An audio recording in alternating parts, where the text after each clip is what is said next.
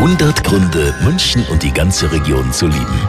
Wir schauen raus und stellen fest, naja, größtenteils ist das ziemlich sonnig in München und der ganzen Region, aber spätestens morgen Nachmittag.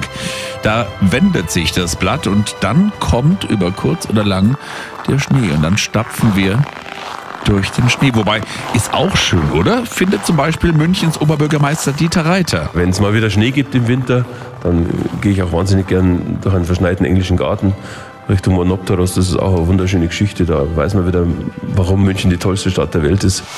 100 Gründe, München und die ganze Region zu lieben. Eine Liebeserklärung an die schönste Stadt und die schönste Region der Welt.